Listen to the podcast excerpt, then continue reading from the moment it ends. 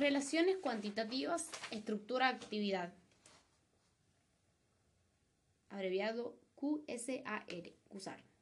Los modelos CUSAR eh, son modelos matemáticos que permiten predecir las propiedades físico-químicas, toxicológicas y ecotoxicológicas de un compuesto a través del estudio de sus estructuras moleculares.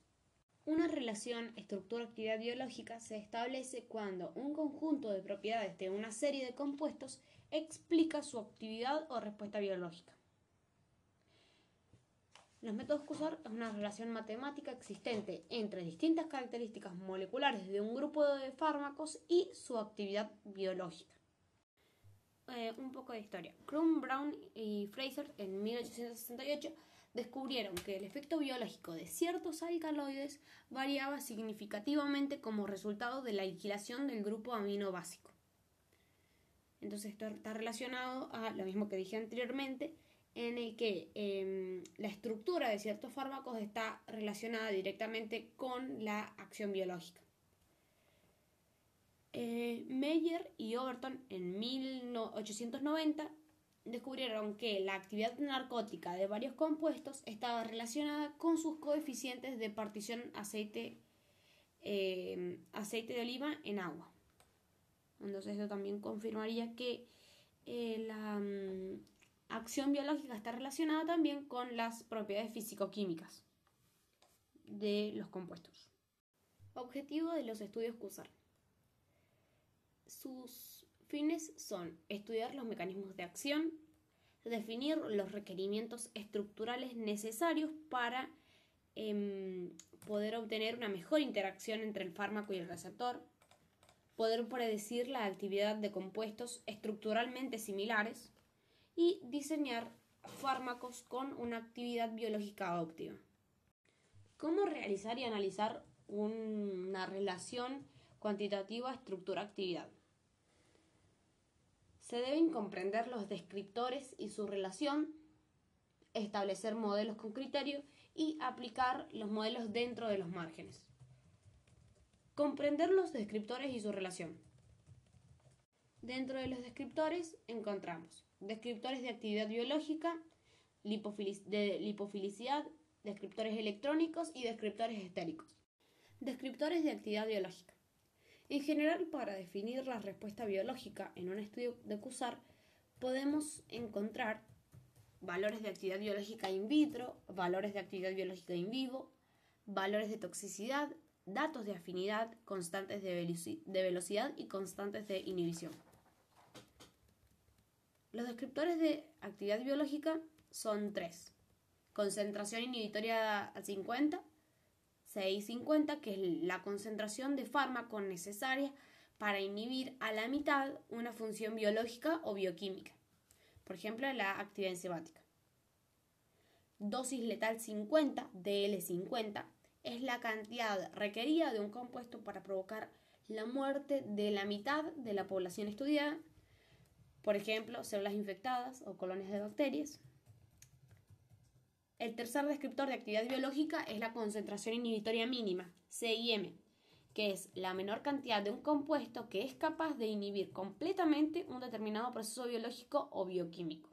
Descriptores de lipofilicidad. Los fármacos lipofílicos eh, tienen una buena difusión a través de membranas y difunden en el medio intracelular. En el campo de los antimicrobianos, esta propiedad es esencial cuando se necesita tratar una infección producida por gérmenes intracelulares. Bueno, los descriptores de la lipofilicidad tienen eh, ciertas características que son, eh, debe ser soluble en fase acuosa, eh, debe difundir mediante, debe atravesar las membranas biológicas mediante difusión pasiva, y em, necesita una contribución hidrofóbica de los sustituyentes para poder interaccionar con el receptor biológico. Hay dos tipos de descriptores de lipofilicidad. Lipofilicidad del sustituyente, que se designa con el símbolo pi o la letra F, y coeficiente de partición, que es eh, el logaritmo de p. La lipofilicidad del sustituyente, pi o f, em, son los aportes aditivo constitutivo y construccionistas desarrollados por Leo Hansch y Fujita.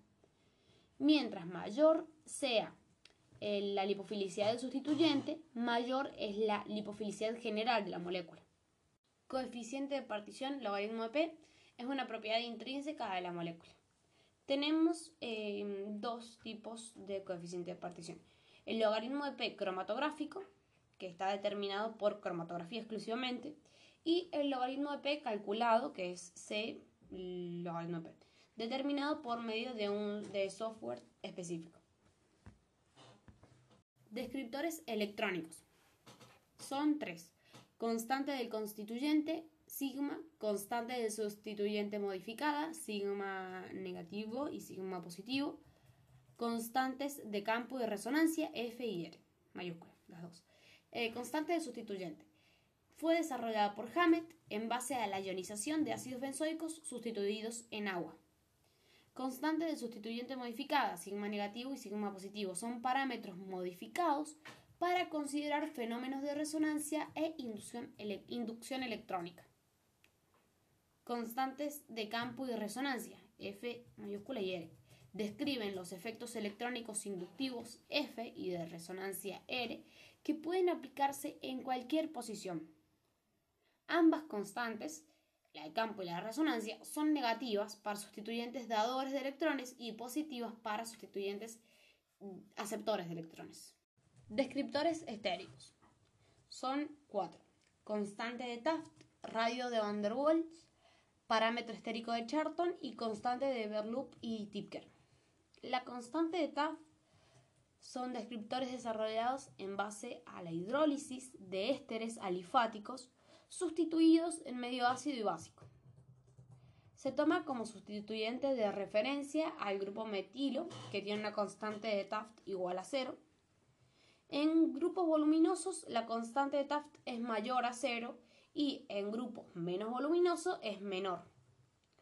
La ecuación análoga a la de Hammett, pero para efectos estéricos en compuestos alifáticos, es la constante de Taft, que se simboliza como E mayúscula S minúscula, es igual al logaritmo de em, la constante de Taft es igual al logaritmo de la mm, velocidad de reacción sustituido sobre la velocidad de reacción del fármaco no sustituido. Los radios de Van der Waals eh, establece que a cada átomo puede ser, asignársele un radio determinado. El parámetro estérico de Charton se simboliza con la letra B corta y establece la relación entre el parámetro de Taft y el radio de Van der Waals. Em, la constante de Berloop y Tipker, sterimol, es una descripción más exacta del tamaño de un sustituyente no esférico y define valores de longitud, L, ancho mínimo B1 y ancho máximo B5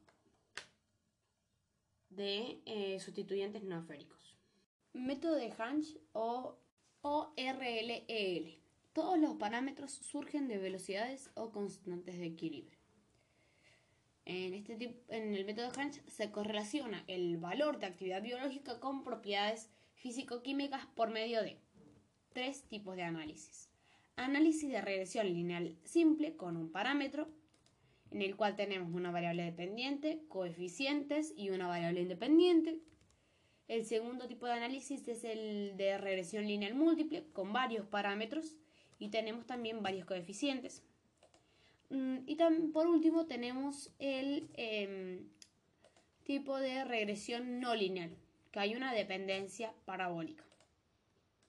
Reglas de Hunger-Hansch para el análisis de regresión múltiple.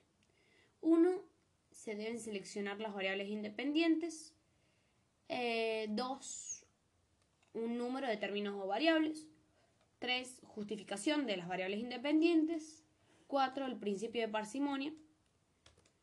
Bien, en el primero, que es la selección de variables independientes, como condición general e indispensable, los parámetros elegidos eh, para analizar deben eh, ser independientes entre sí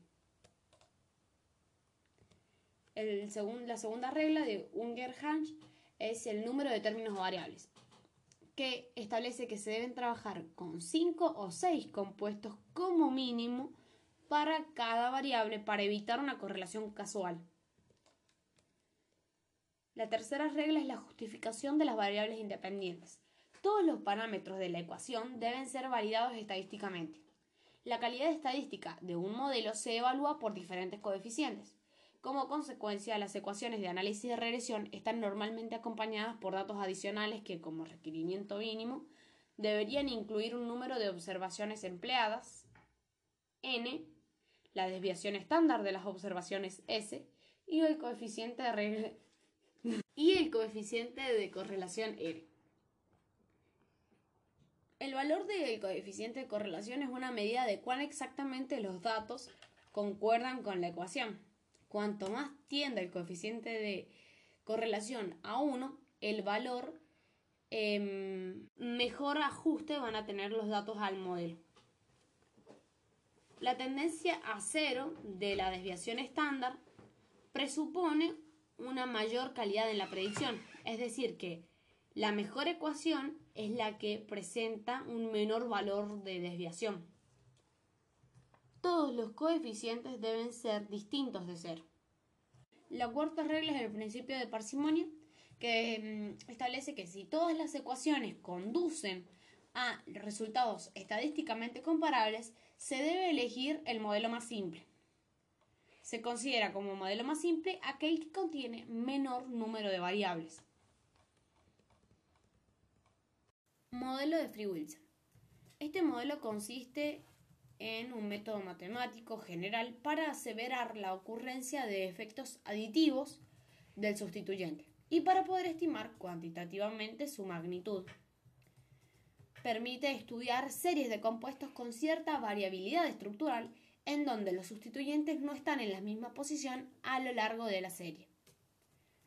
El modelo de Free Wilson asume que la introducción de un sustituyente, en particular en cualquier posición de la molécula, siempre cambia la potencia relativa en la misma cantidad, independientemente de que otro sustituyente esté presente.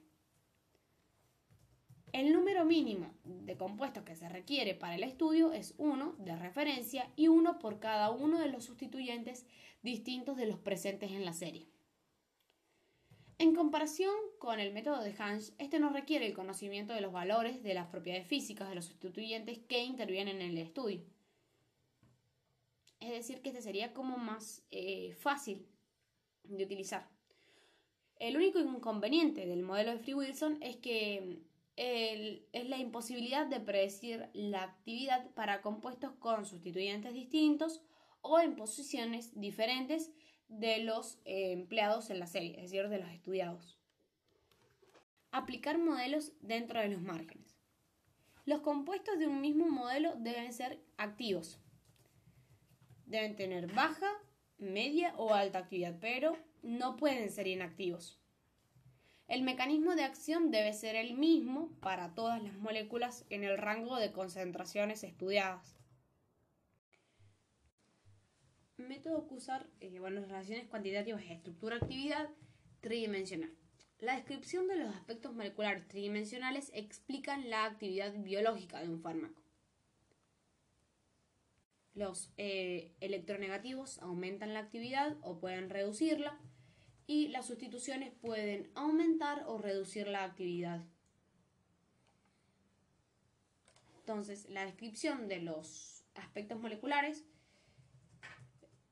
es decir, establecer una relación cuantitativa estructura-actividad eh, de forma tridimensional explica mucho mejor la actividad biológica de un fármaco.